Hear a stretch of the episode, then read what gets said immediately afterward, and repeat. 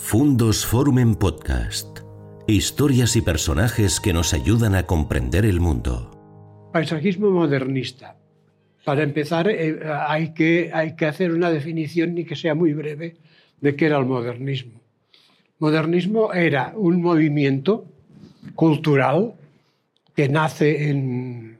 o sea, el modernismo catalán. ¿eh? Luego, pues, hay un modernismo literario eh, español, hispanoamericano, hay, hay, otras, hay otras acepciones de la palabra modernismo. Pero modernismo fue con los años 80 eh, toda una serie de intelectuales, artistas, eh, escritores, músicos catalanes se dan cuenta de que a lo mejor pues son pues muy buenos técnicamente, pero son muy poco modernos. Y entonces, pues uh, desde una revista que se llamaba La Vens, que, pues, se publicó en los años 80, 90 del siglo XIX,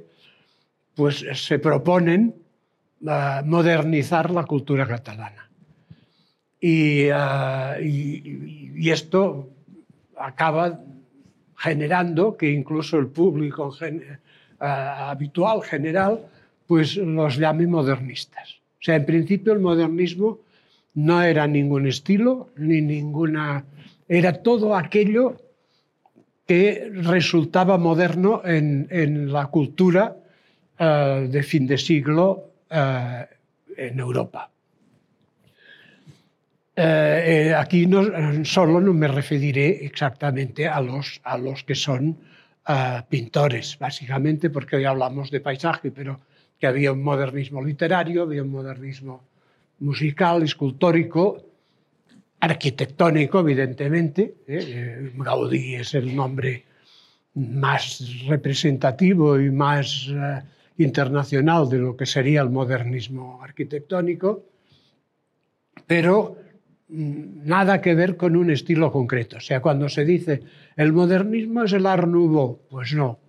Era el Art Nouveau, pero también era la influencia impresionista, también era el simbolismo, también era el naturalismo, eh, era todo aquellas mmm, tendencias que se estaban cocinando en la Europa y por ende también por influencia en, en los Estados Unidos y, y fuera de Europa, pero que perseguían una, moderniz una modernización de la cultura. Ni que sea como un, uh, como un punto de referencia, voy a tocar, uh, voy a hacer partir esta conferencia de un nombre que es el de Mariano Fortuny. Mariano Fortuny fue el pintor catalán más internacional del siglo XIX, porque prácticamente pues, eh, pasó la vida entre Roma y París uh, y desde Roma y París se hizo famoso internacionalmente. Se hizo famoso con un tipo de pintura muy, muy uh, golosa para el gran público, porque él estaba en manos de un marchante que le pedía una pintura muy detallista y como que Fortuny era un hombre de un gran virtuosismo técnico, pues obedecía la, la, las peticiones de su marchante y de su público, pero él cuando pintaba para sí,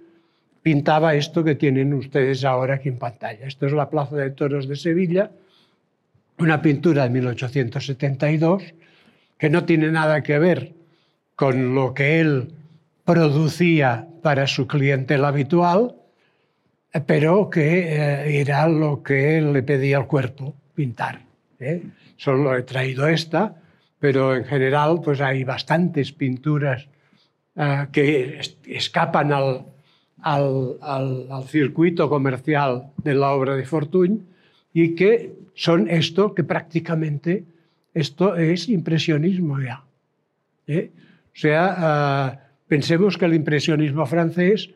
se consagra en la exposición de la, que se hace en el taller de, del fotógrafo Nadar en París en 1874, que es precisamente el año en que muere Mariano Fortuny. O sea que él ya en su última etapa ya estaba pintando con esta libertad. Esto no es un esbozo, ¿eh? esto es una pintura acabada. Y solo he traído esta porque ya nos ocupará bastante espacio hablar del tema que nos, que nos ocupa hoy aquí. Entre los pintores de fin de siglo en, en Cataluña o de la segunda mitad del XIX, pues hay algunos como Modest Urgell, que fue un pintor de mucha fama, que en cierta manera enlaza con el simbolismo uh, europeo, pero solo en cierta manera, porque, porque Urgell fue un, hombre uh, que también cultivaba un público conservador, uh, pero que a este público conservador pues, le acostumbró a un tipo de estética así, pues de estos paisajes solitarios uh, que, que, caracterizan su obra y que en cierta manera, pues este cuadro es de los 96, pero esto llevaba pintándolo él pues 20 años antes. ¿ya, eh? En realidad, la generación modernista, de todas maneras, dicho estos dos exordios así de Fortuny y de, y de pues empieza con la generación de Santiago Rusiñol y Ramón Casas, hasta el punto que de estos dos, que eran muy amigos y que juntos se fueron a París eh, en, en 1890, Rusiñol ya había ido un poco antes, Casas también estuvo en París muchos años antes, pero todavía no metido en el, en el mundo este del grupo modernista, pues Casas va a París muy joven, esto es un cuadro suyo del 84, él tenía 13, 14 años entonces, él va para ser un pintor académico, pero en París pues uh, descubre um, a Manet y descubre que al lado de estos pintores que él iba a, a, a copiar a, eh, o a inspirarse en ellos, pues hay otros que son este mundo del impresionismo, vemos que en el 84 pues, el impresionismo francés, la escuela impresionista francesa lleva ya 10 años de vida oficial y este joven Ramón Casas pues,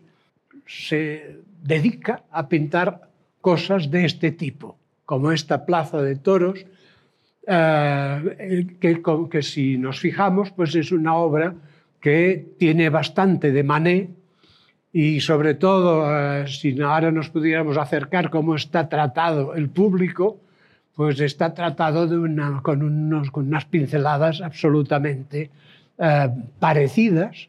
a lo que entonces ya eh, empezaba a tomar cuerpo como impresionismo. O sea, que este jovencísimo Ramón Casas abandona muy pronto su interés por hacer una pintura conservadora y eh, se encamina hacia esta pintura tan, tan, distinta, tan nueva, y, que él pues, acabará siendo, como veremos, uno de los protagonistas de la escuela modernista catalana. Aquí vemos pues, a un Casas ya de, poco antes de irse a París definitivamente, que es esta, esta estancia anterior pues era aún de, un tipo muy uh, de aprendizaje, pero a partir de, del, del, año 90, cuando él está en Montmartre con Santiago Rossignol, que es cuando se abre completamente a esta influencia uh, moderna, pues vemos que ya antes de ir a París él ya hace pues algún paisaje portuario como este de, del puerto de Barcelona, en el que uh, pues podemos ver pues bastantes cosas que sintonizan con el mundo de Renoir, por ejemplo, o con el mundo también de, Manet. De todas maneras, es este, esta época del 90 y el 91, que son prácticamente dos años en los que Rosiñol y Casas viven,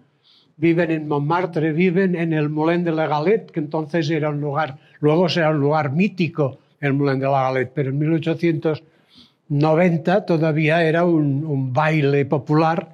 que estaba instalado en un, en un molino de Montmartre, que para quien no lo sepa, Montmartre prácticamente es como un pueblo eh, que está, eh, un, un, una, casi casi una pequeña aldea que está hoy engullida por todo el, la, la, la, la, ciudad, la masa urbana del París moderno. O sea, Montmartre es, es lo que está ahí en la... En este es, un, es una vista lejana de Montmartre hecha por Ramón Casas en esta época, con el Sacré-Cœur, la iglesia esta que estaba construyéndose entonces, uh, y uh, será ahí donde tendrán su, su centro de actuación tanto Casas como Rusiñol.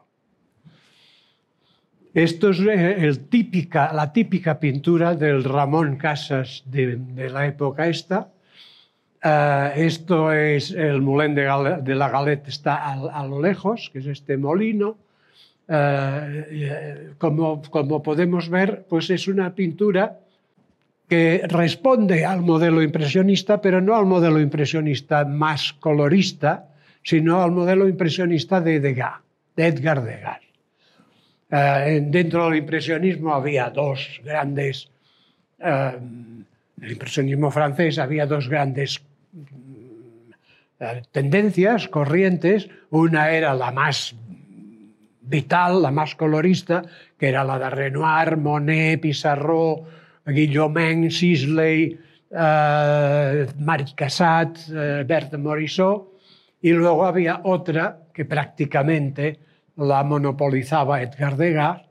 que era mucho más gris, ¿eh? Eh, no, no, no, rendía el culto este al colorismo de los impresionistas más típicos, y vemos que tanto Casas como Rossignol a quien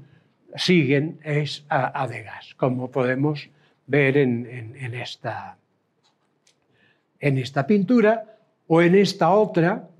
eh, que es también de la cima de Montmartre, de un edificio en construcción, vemos también una cosa que es muy importante eh, para lo que era la pintura más moderna en la Europa de la época, que es que en eh, reaccionando contra lo que era la pintura oficial, que en aquella época era una pintura todavía muy deudora de los grandes temas, de las grandes pinturas de historia, pues eh, surge entre lo que aún no se llamaba vanguardia, pero eran las corrientes más modernas, surge un voluntario desinterés por contar nada trascendente. Y, uh, y se, se, centra la cuestión en decir que uh, hay que hacer arte por el arte, o sea que la pintura es algo suficientemente importante como para que no esté al servicio de contar ninguna historia, ni de explicar ninguna batalla, ni de uh, tratar de, uh, de, adoctrinar a nadie, sino que la pintura es, es pura pintura. Y por esto uh, muchos de estos pintores, mm, los más modernos de la época, pues el tema es lo que menos importa. Y aquí vemos como en este cuadro, pues la mitad inferior del cuadro no es nada. ¿Eh? Es, es, es, eh, un, una cuesta en la que solo hay pues tierra y no hay nada más. Y en la parte superior lo que hay pues son unos andamios y unos edificios en construcción, eh, o sea, siguiendo esta pauta de, de, lo que era la modernidad en, en, esta época. Esto lo vemos muy claro también en esta pintura de 1891, ya de la vuelta de casas de, esta estancia en París, en la que, esto es un cuadro que está en la colección del Banco de España, y es un cuadro en el que no hay, nada, ¿eh? Hay una, vía de ferrocarril, un, poste telegráfico que luego se va repitiendo en perspectiva y un camino. O sea, nada. ¿eh? Uh, o sea, se, se, contagiaron de esta voluntad de, de, rendir culto al arte por el arte, lo importante era la pintura y no lo que representaba. Rossinyol igual. Rossinyol, que era el gran amigo de Casas aquí, eh, que conviven en, eh, juntos, eh, y Rossinyol pues también cultiva en esta época este mismo impresionismo de Graciano y que se centra pues en, en, en una temática sin ningún anécdota especial. La diferencia que había entre Rossinyol y Casas, sin embargo, es importante, aunque no se vea en su obra, y es que Casas era un pintor puro y en cambio Rossinyol era un intelectual. Sea, era un pintor intelectual. Rossinyol fue el verdadero uh, teórico del movimiento modernista. Uh, y, y, él organizó pues eh, todo, el, todo el tinglado del modernismo catalán, invitó a su taller de chiches, eh, que el famoso Cau Ferrat, que aún, que aún hoy está abierto al público como un museo eh, público, pues invitó, invitó allí pues, a grandes artistas, músicos, escritores de toda Europa, y Rossinyol era el, el que redactaba los manifiestos del modernismo, mientras que Casas era un personaje que era simplemente un pintor. Eran muy amigos, pero uno tenía dimensión intelectual y el otro no. Aquí vemos pues también una obra típica del Rossinyol de esta época, 1891, en el que vemos, a, a la izquierda he puesto un cuadro de Van Gogh de aquel momento, un Van Gogh que todavía no era famoso, eh, que es exactamente el mismo punto de vista. ¿eh? Vemos aquí el Moulin de la Galette, ¿eh? y en el cuadro de Van Gogh también está el Moulin de la Galette, y aquí a la izquierda, pues este almacén o este, que también está eh, en el cuadro de, Van Gogh. Y como hemos visto anteriormente, pues aquí también Roseñol, si trazamos una diagonal, pues la, eh, mitad inferior de, esta diagonal pues uh, no es nada, ¿eh? es simplemente tierra. ¿eh? Sea que se tomaron muy en serio esto de que mm, la pintura no tenía que tener argumento, sino que tenía que ser pintura pura. Este es otro típico cuadro de Rossignol de este, de este momento. Rossignol estuvo un poco más de tiempo en París, así como Casas ya vuelve en el 91, Rusiñol aún estará allí en el 94,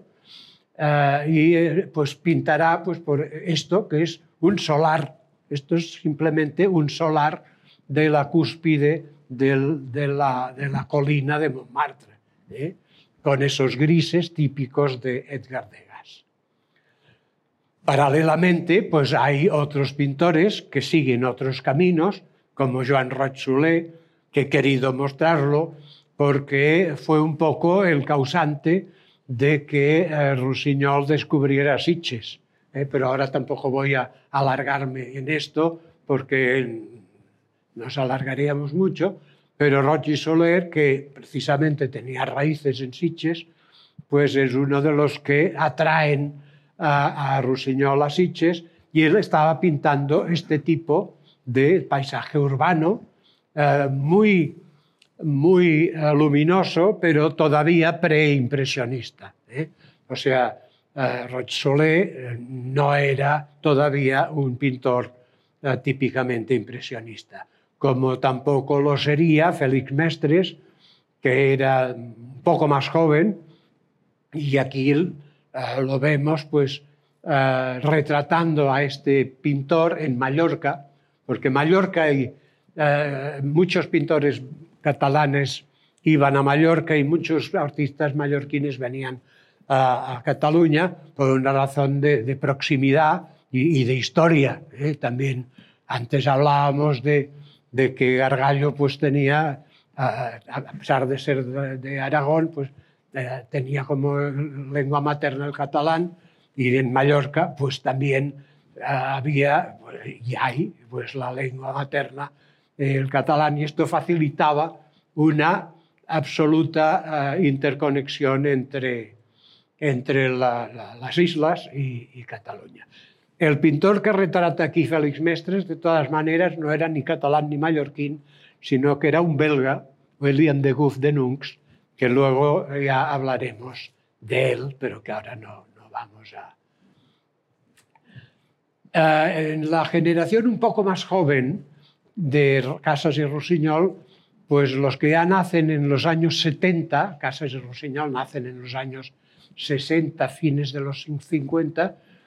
pues eh, encontramos la figura de Hermen Anglada Camarasa, que luego nos saldrá más tarde cuando adquirirá fama internacional. En este momento Anglada es muy joven,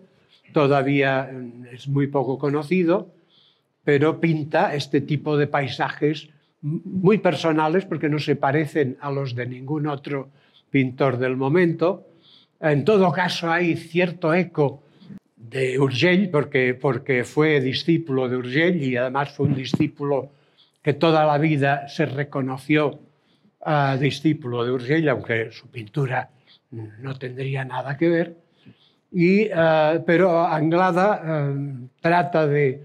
de, darse a conocer en, en, Cataluña en una exposición en el año 94, no tiene ningún éxito y esto le llevará a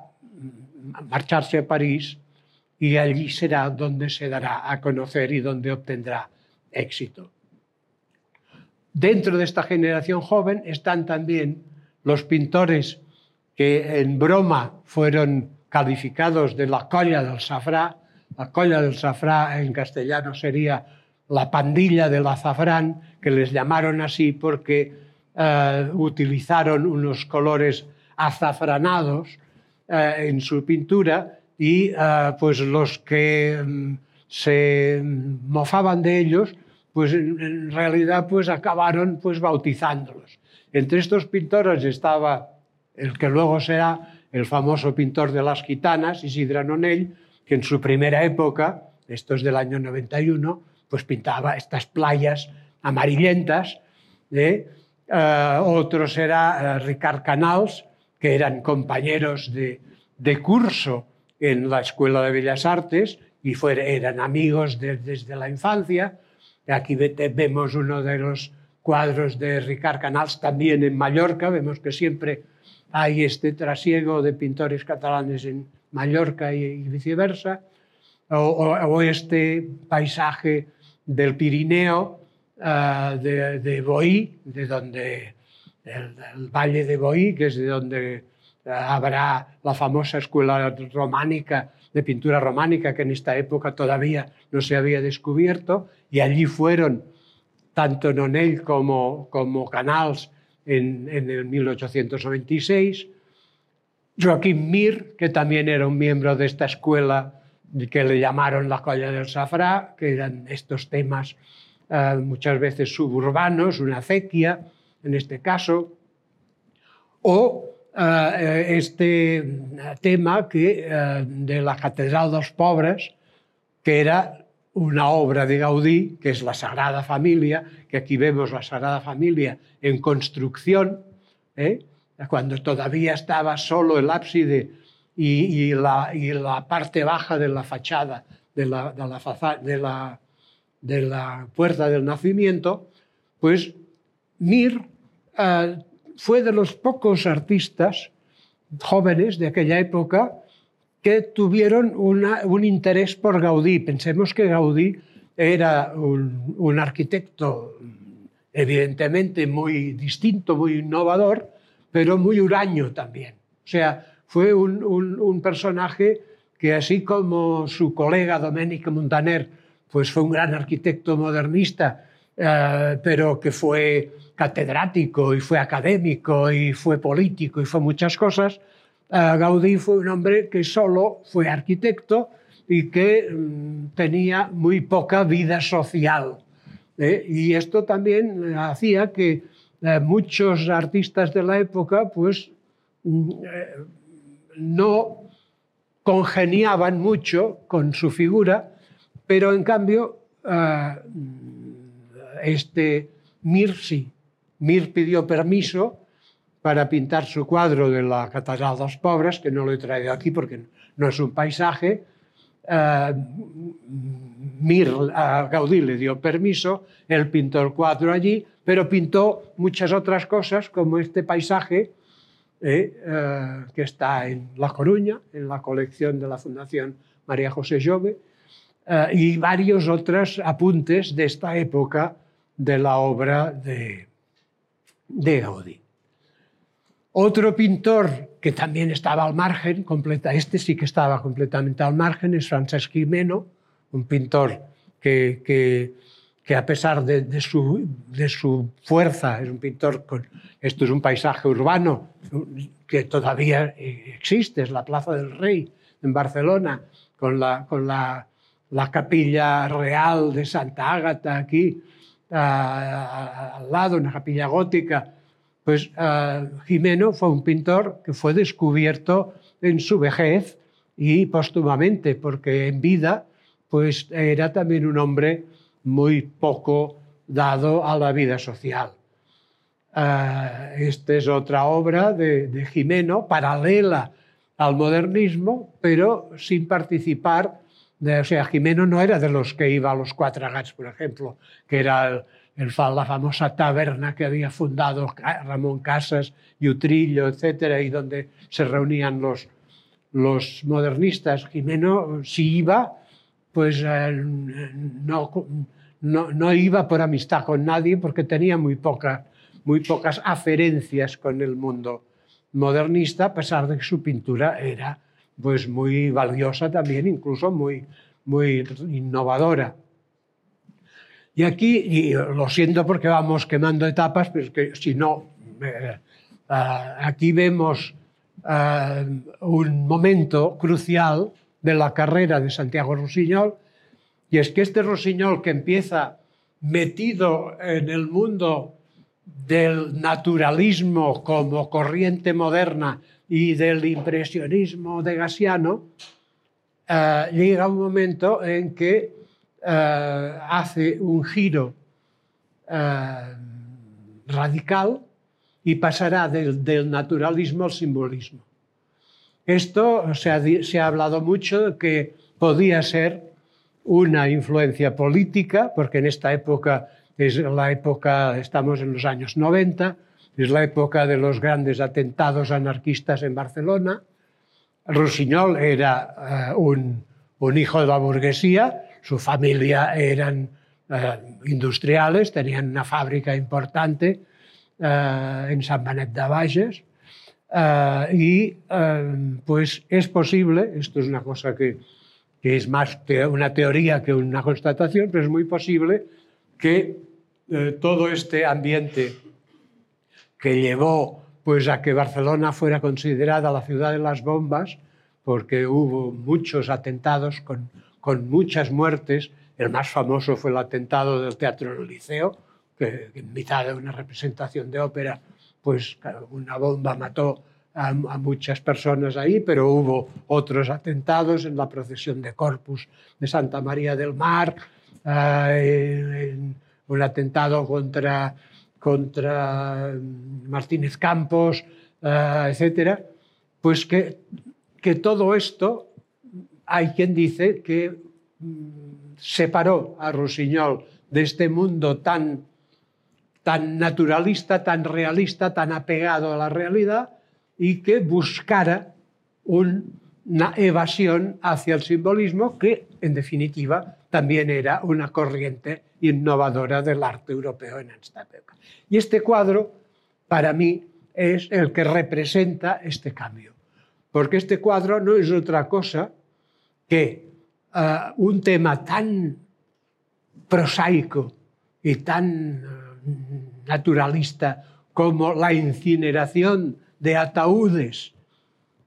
en el, en el cementerio de Tarragona, es un tema de lo más crudo, pero que él le da este aire simbolista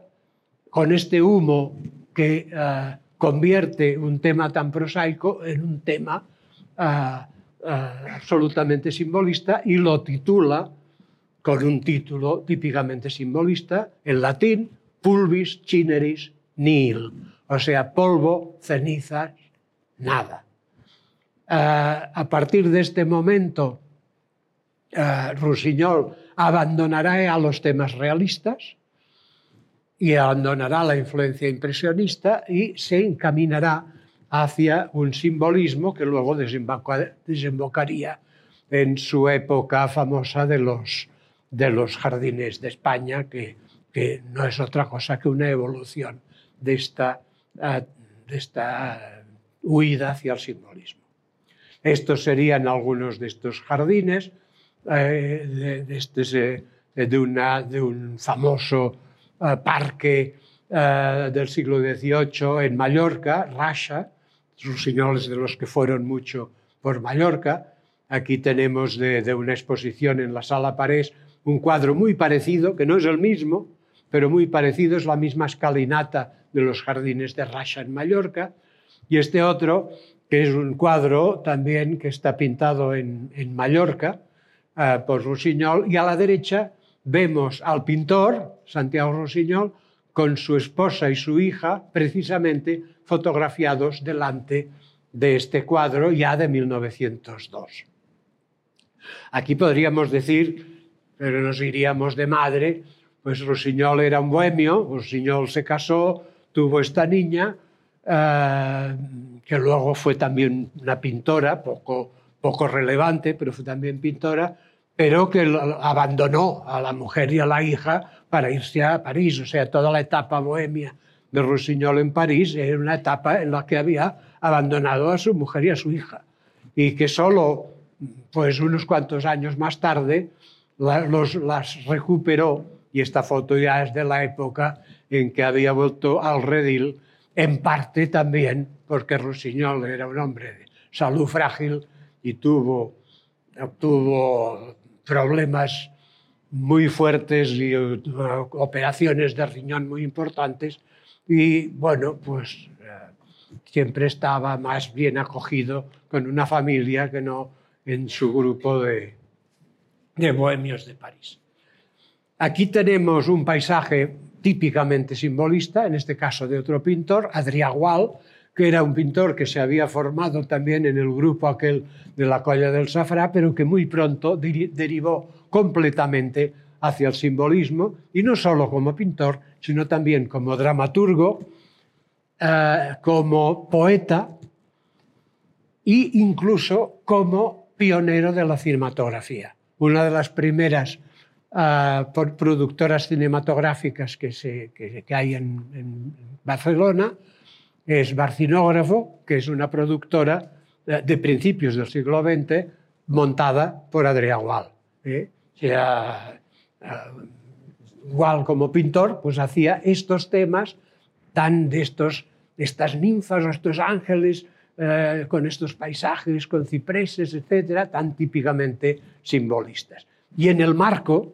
¿eh? esto es un cuadro que a mí pues, me resulta muy, eh, muy ejemplar porque eh, en el marco hay un poema del propio, del propio Adrià Gual, eh, grabado en el marco, La Rosada, que la Rosada en catalán es el rocío, pues hay un poema dedicado al rocío en el marco. O sea que en una misma obra, aquello que a Wagner le gustaba tanto de la obra de arte total, pues esto es como un in intento de obra de arte total, pues que eh, estaba la pintura y estaba la poesía.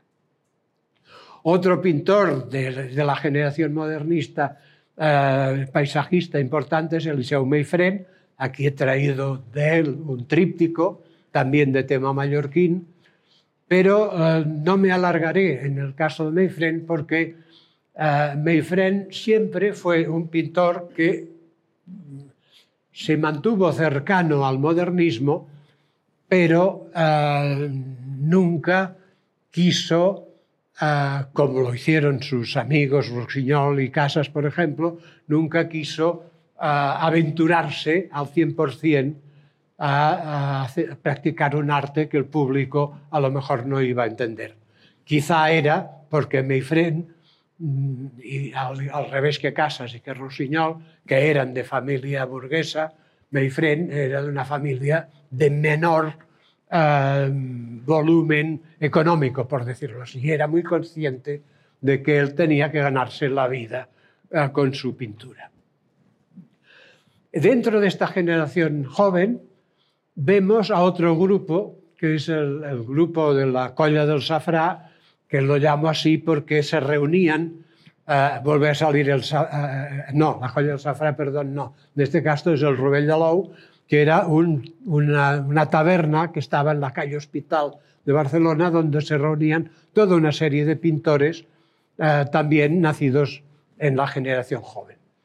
Estos artistas, pues algunos de ellos se fueron a París en 1899 y aquí tenemos pues a dos de los que fueron a París, Pera Isern, que es este de la izquierda, y Mariapi de la Serra, que es este de la derecha. Y esto es un... Ellos se pasaron allí dos años, allí descubrieron el impresionismo puro, o sea, no ya el impresionismo de Degas que habían descubierto Casas y Rossinyol, sino ya un impresionismo mucho más,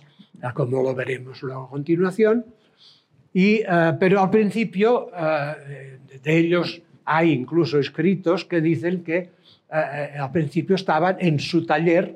sin casi casi atreverse a salir. Y muchas de sus obras del, de los primeros meses en que están allí son pintadas desde su taller. Lo que hay en, en, en, el centro es una fotografía hecha por mí desde la ventana de este taller en el barrio latino, en la Rue de Saint André des Arts, en París,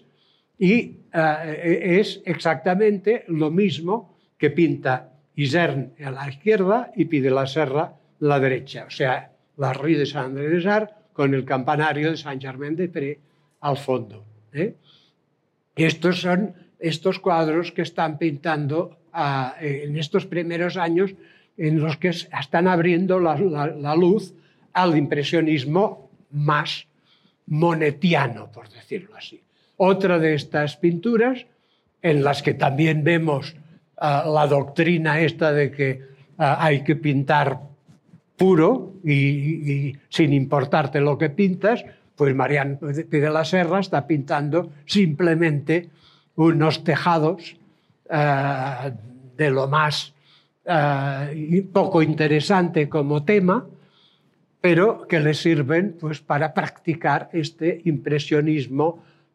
monetiano. ¿eh? Y aquí también con una foto mía pues desde la misma ventana, esta foto es de los años 70, o sea, de, de 70 años después de que Pide la Serra pintara esto, que esto está pintado en 1900-1901. Y aquí vemos, pues, y aquí lo veremos más claro, vemos otra pintura de Pide la Serra en la que se ve muy claro esta influencia de Monet, lo que Monet hizo con la Catedral de Rouen, que es pintar la fachada de la Catedral de Rouen con sol, con lluvia, con, nieve, con viento de mañana, de tarde, pues Pida la Serra pues, lo quiso hacer también para practicar y con el mismo tema, que eran las mismas ventanas, las mismas mansardas, las mismas chimeneas, pues aquí con lluvia y en la anterior con sol. ¿Eh? O sea que con un mismo tema pero con cromatismos totalmente distintos, está haciendo un ejercicio de puro impresionismo monetiano. Uh, aquí vemos uno de sus cuadros impresionistas más típicos, uh, estos baños del Sena, que eran unos baños que estaban instalados en una plataforma flotante al lado del Sena y que es que por primera vez en Cataluña, pero también en todo el Estado español, que un pintor uh, cultiva un impresionismo total, uh, como lo podían haber hecho Sisley o uh, Pissarro o el propio Monet. ¿eh? Hasta aquel entonces, pues había pintores que pues, utilizaban más o menos el luminismo, la luz, pero siempre con un trasfondo realista decimonónico. A partir de aquí, esto ya era impresionismo puro. ¿eh? como en este otro, que son los mismos baños, pero desde el otro lado del Sena, ¿eh? Eh, con las casas de París al fondo y con estas pinceladas brutales que retratan los, reflejos en, en, en, el agua del río. Todo, todo esto es única y exclusivamente entre 1899, en el que prácticamente todavía no habían dado el paso hacia el impresionismo este más colorista, y 1901, que en primavera regresan a Barcelona. Pere Isern eh, quizá, no fue tan, eh, quizá no fue tan audaz como pide la Serra, pero llegó a pintar paisajes también con fuerte carga impresionista, no tan, no tan audaz, pero como este que tenemos aquí, que está en el Museo Nacional de Arte de Cataluña. Uh, pero, bueno, Pide la Serra será un pintor mucho más, mucho más inquieto, porque una vez había dado con, con, esta pintura impresionista que para muchos es lo mejor de toda su, de su carrera, Luego, pues un, par de años más tarde, pues abandona este impresionismo, eh, deriva hacia el divisionismo, se encierra en, una, en, una, ermita del Montseny, que es, un, que es una, un macizo montañoso más o menos cercano a Barcelona, y desde allí pues eh, solo, completamente, durante tres meses de verano, pues se dedica a pintar todo lo que ve, pero ya eh, queriendo olvidar eh, aquello a lo cual había llegado y en lo cual había pues obtenido ya una... Y entonces deriva hacia el divisionismo o el puntillismo, como quieran llamarle, o incluso de, acabará derivando hacia algo que también estaba muy de moda en el, en el París de la época, que es el ingenuismo. Pensemos que es la época en que muchos artistas pues admiran al aduanero Rousseau, que hace unos cuadros ingenuos completamente, uh, y muchos pintores que, que, de ingenuos no tienen nada porque tenían absolutamente todas las todas las, la, habían hecho todos los aprendizajes técnicos para pintar mm, pues con, con toda perfección académica, pero acaban pues desembocando en este tipo de paisaje muy, uh, muy ingenuista, este ya de 1914, o este otro también de 1914, eh, eh, que eran caminos que iba abriendo y que así como en el caso de otros pintores estos caminos pues hallaron pues un eco en la crítica y tal, en el caso de Pío de la Serra pues no le granjearon un público uh, muy, uh, muy adicto, ¿eh? porque era una pintura difícil, sobre todo la, de la última época, que aquí ya no la he traído porque ya no son no son paisajes, etc.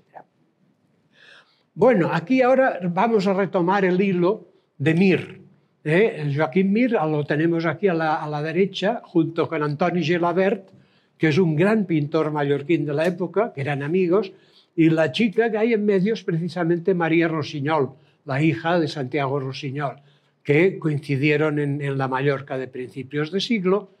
Uh, Mir se instala en Mallorca en 1900 se estará allí prácticamente cuatro años, yendo y viniendo alguna vez a Barcelona, sobre todo para hacer alguna exposición, pero uh, uh, en contacto con una naturaleza muy, muy agreste. Al principio, Rusiñol vemos que en estos primeros paisajes mallorquines, pues sin haber tenido todavía gran relación con el impresionismo pues parece que esté también como sintonizando con, con lo que serían pues eso de las palpitaciones del tiempo que dicen ciertos críticos eh, y eh, con un estilo personal, pero va haciendo estos temas que son pues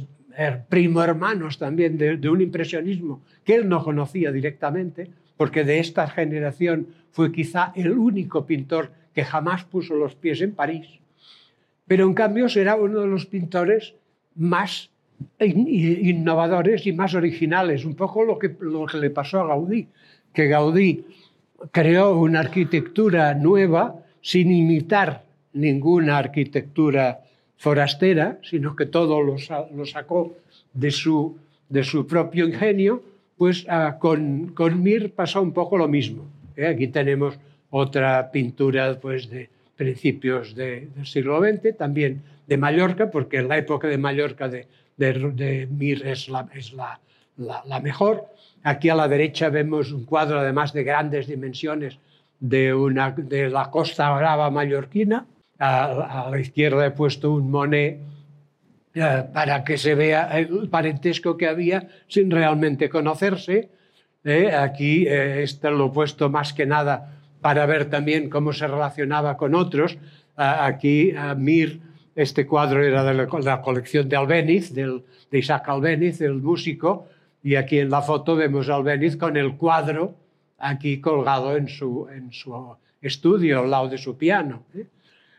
De Gouff de Nunx, que era este belga que antes hemos visto retratado por Félix Mestres, era un pintor belga que practicaba un simbolismo muy artificioso, ¿eh? Aquí vemos una obra suya de la colección de Rossignol. Esto influyó puntualmente en la obra del Mir de Mallorca, en esta Cala Encantada, por ejemplo, que es una obra de dimensiones bastante grandes, pero Mir continuará su propio camino, que era un camino mucho más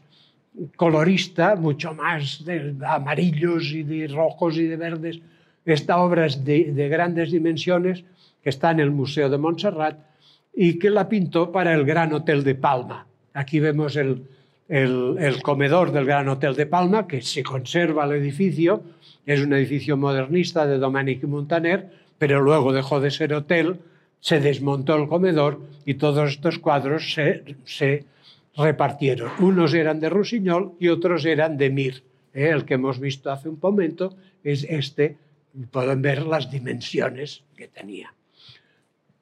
más pintura de esta época, esta también es del Banco de España, de Mir, Uh, esta es una que la conservo siempre en su colección, es un cuadro de tres metros de altura, en lo que también lo que le interesa no es lo que se ve, que prácticamente pues la costa que se ve es a través de, un, de, una, de una rendija de esta costa tan agreste, uh, está ahora en la colección Carmen Thyssen, uh, esta otra obra que es de la época en que Mir se retira al torrente de Pareis, que es uno de los lugares mm, más maravillosos, pero a la vez más inhóspitos de Mallorca, ¿eh? y allí pues pinta todas estas obras en las que uh, prácticamente se va desentendiendo del tema, todo esto sí, son temas reales porque son paredes kársticas del torrente de Pareis, pero en las que eh, pues el público que no lo conozca llegará a pensar que esto prácticamente es pintura no figurativa. ¿Eh? Este es el rubell, el rubell es, significa el óxido, o sea, él a, este muro de, del torrente de Pareis que tiene estos colores rojizos, lo bautizó como el óxido, que no tenía nada que ver con el óxido, el Robell, y fue la obra que le valió la gran medalla de oro de la exposición de Bellas Artes Internacional de Barcelona en 1907. Uh, Mir acabó en principio mal, eh, porque en Mallorca pues cayó enfermo, pero de una enfermedad mental, y fue recluido en este sanatorio, que también era modernista, que también era de Domènech Montaner, en Reus, que es el Instituto Pere Mata, que todavía existe, y allí continuó pintando, y esto es ya de su época de, de, reclusión, pero al revés de lo que pasó con, con uh, Van Gogh, pues él se rehizo y luego tendría una carrera Eh, lo que sí que le recomendaron los médicos es que no regresara a Barcelona. Él era barcelonés de nacimiento, se quedó a vivir cerca de, de esta zona donde había el Instituto Mental este al que él asistió, el campo de Tarragona, y pintó estas obras también de una, de una eh, gran eh, modernidad, eh, unas al óleo, otras al pastel, que es esta gran época que empieza en Mallorca y que continúa en el campo de Tarragona. Todo esto son obras de, del Mir de esta época, con estas manchas, que muchas veces pues, se olvida uno de casi casi de la, de la temática. Y estas obras incluso las traduce a vidriera. ¿eh? Él hace los cartones de esta vidriera que está en el Menac, que es una vidriera de grandes dimensiones, y luego eh, pues la casa Rigal, Granell y compañía, que eran un, unos, unos, vidrieros muy importantes de la época, pues eh, traducen su, su obra al, a la vidriera. Esto es de la época de, de Montserrat, que en Montserrat pues también pinta en 1908 y pintará más tarde, eh, eh, también dentro de este estilo que había creado él. Otros pintores del momento, Junya Vidal, por ejemplo, pues tienen menor dimensión, pero también hay que citarlos. Uh, Jimeno continuaba uh, su carrera siempre al margen de todo el mundo y curiosamente también Jimeno es de los pocos artistas sensibles a la obra de Gaudí. Y aquí vemos este, esta obra centrada en el Parque Güell y tiene otras centradas en otras obras de Gaudí. Hermen Anglada Camarasa, que lo hemos perdido en 1894 cuando se iba a Francia, en Francia se convierte en una figura de trascendencia internacional dentro de las corrientes más modernas de la época. Uh, allí prácticamente no, no practica el, el, paisajismo, pero sí que en algún, como este, en un viaje que hace a Bretaña en 1904, pues sí que lo vemos pintando paisaje, pero luego será cuando se retira a Mallorca con motivo de la Primera Guerra Mundial, donde rehará completamente su carrera y allí, pues basándose en uh, todo el mundo uh, natural que está en su entorno, él no vivirá en Palma, vivirá en, eh, en, en Pollensa, cerca de Formentor, un lugar que aún hoy es prácticamente virgen, Uh, pues él allí, uh, esto será para él un, uh, una, una, fuente de temática. estos son pinturas de grandes dimensiones, pintadas en esta época, que es posterior, ya digo, a su gran época internacional, que no era paisajística y por esto no la, no la he traído aquí. Aquí le vemos con Omer Gaudens, que era el, el, el hombre que hizo renacer de sus, no cenizas, pero bueno, al, al, al Carnegie Institute de Pittsburgh, San Gaudens tenía metido en la cabeza que Anglada había de ir a exponer a los Estados Unidos. Anglada vivía muy bien en Mallorca y no tenía ningún interés en ir a los Estados Unidos hasta que San Gaudens uh, va personalmente a su retiro de Pollensa y lo convence y a partir de entonces cada, verano, cada año Anglada llevará sus pinturas a los Estados Unidos, aunque él personalmente solo viajará el primero de estos años, que será 1924. Eh, Anglada era un hombre fuerte, era un hombre, eh, era un nadador, eh, hacía la travesía de, del puerto de Pollensa Formentor nadando y eh, buceaba y en sus, en sus eh, pues descubrió el, los fondos marinos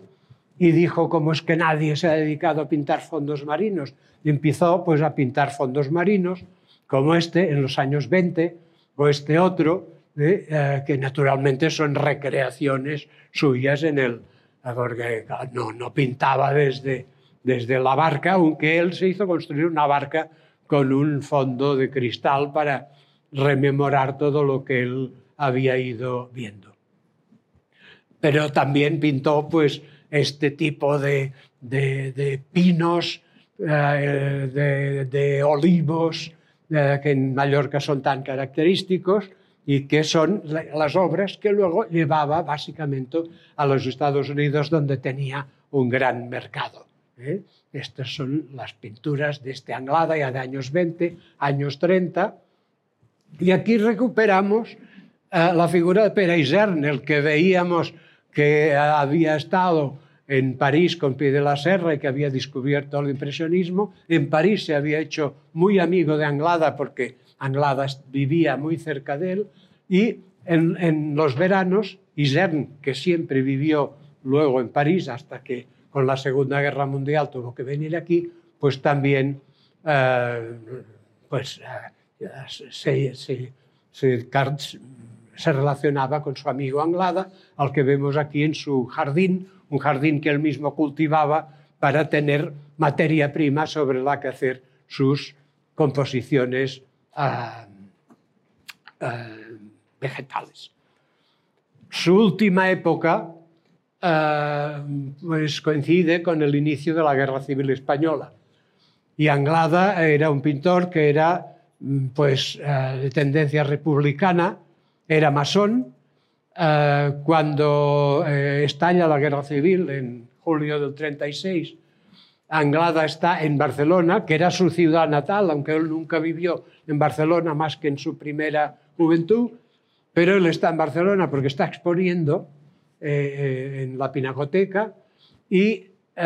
como que no puede volver a Mallorca porque en Mallorca gana el franquismo desde el primer momento y Anglada no quería volver a, allí, pues se queda a vivir en Cataluña y dada su fama internacional, la Generalitat de Cataluña le ofrece la posibilidad de instalarse en el monasterio de Montserrat, que en esta época estaba cerrado porque uh, la, guerra desencadena.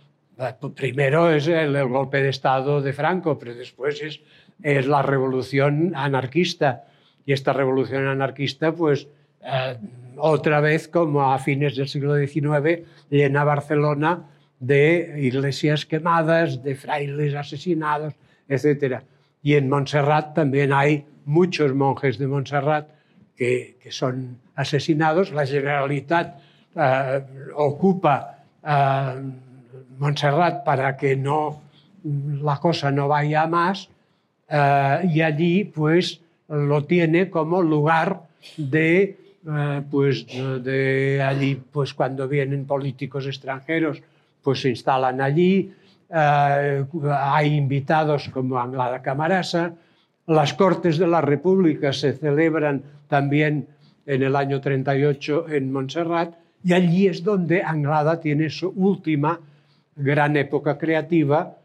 inspirado por esta orografía tan rara y tan especial de Montserrat como vemos en esta obra ya de los años 30. O sea, la época modernista ya ha pasado, pero Anglada, que es un pintor que surge de la época modernista, pues tendrá su, uh, digamos que su canto del cisne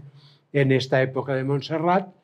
que uh, él estará ahí viviendo medio año 37, todo el año 38, y 1939 todo el mes de enero hasta que las tropas franquistas eh, invaden eh, Cataluña. Y esta será su última época antes de irse al exilio y también será pues, los últimos ejemplos que yo he traído aquí hoy para hablar de este paisajismo eh, modernista catalán. Muchas gracias.